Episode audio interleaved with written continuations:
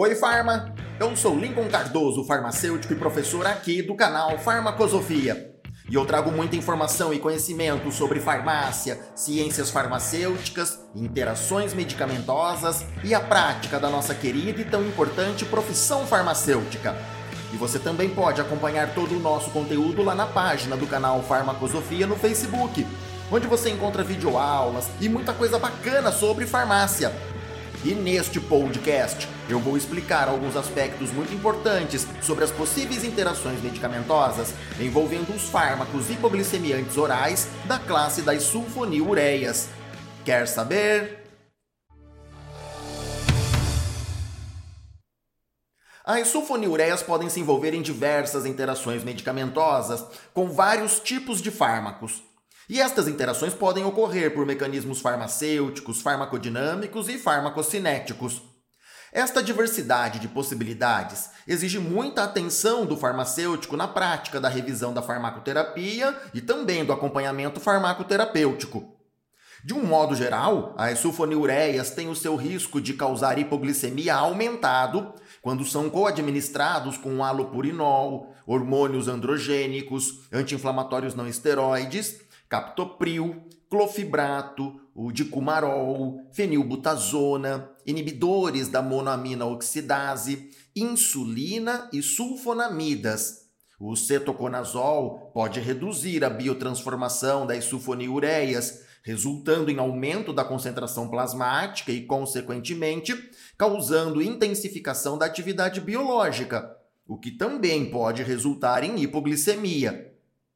Os antidepressivos tricíclicos, como a amitriptilina, a nortriptilina, a doxepina e a maprotilina, também podem aumentar o efeito hipoglicemiante das sulfonilureias.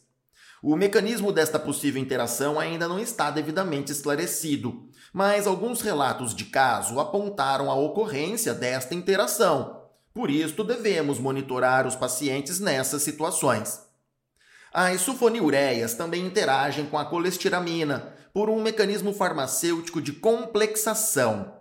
Isto resulta na redução da absorção das sulfonilureias no trato gastrointestinal e na consequente diminuição dos seus efeitos hipoglicemiantes.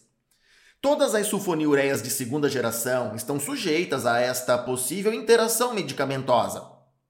Podemos apontar também algumas interações mais específicas. A glibenclamida, por exemplo, tem o seu efeito hipoglicemiante potencializado pelo uso associado à insulina ou outro hipoglicemiante oral, assim como por fármacos inibidores da enzima conversora da angiotensina, fibratos, fluoxetina, inibidores da monoamina oxidase, fenilbutazona, alopurinol, quinolonas, sulfonamidas, tetraciclinas e beta-bloqueadores. A glibenclamida também pode ter os seus efeitos hipoglicemiantes reduzidos se combinada com corticosteroides, diuréticos tiazídicos, laxantes, ácido nicotínico em altas doses e bloqueadores do canal de cálcio. Mas, como eu sempre digo, não basta conhecer as possíveis interações medicamentosas consultadas apenas em livros ou em aplicativos. É necessário que você, farma, conheça também os possíveis mecanismos pelos quais as interações medicamentosas acontecem. Este conhecimento é de fundamental importância para a tomada de decisão clínica no cuidado farmacêutico e na prática da farmácia clínica. E o canal Farmacosofia está aqui para ajudar você neste aperfeiçoamento contínuo. Então, para aprender muito mais sobre as interações medicamentosas, os seus mecanismos de ação e as corretas condutas de cuidado farmacêutico, continue seguindo o canal Farmacosofia.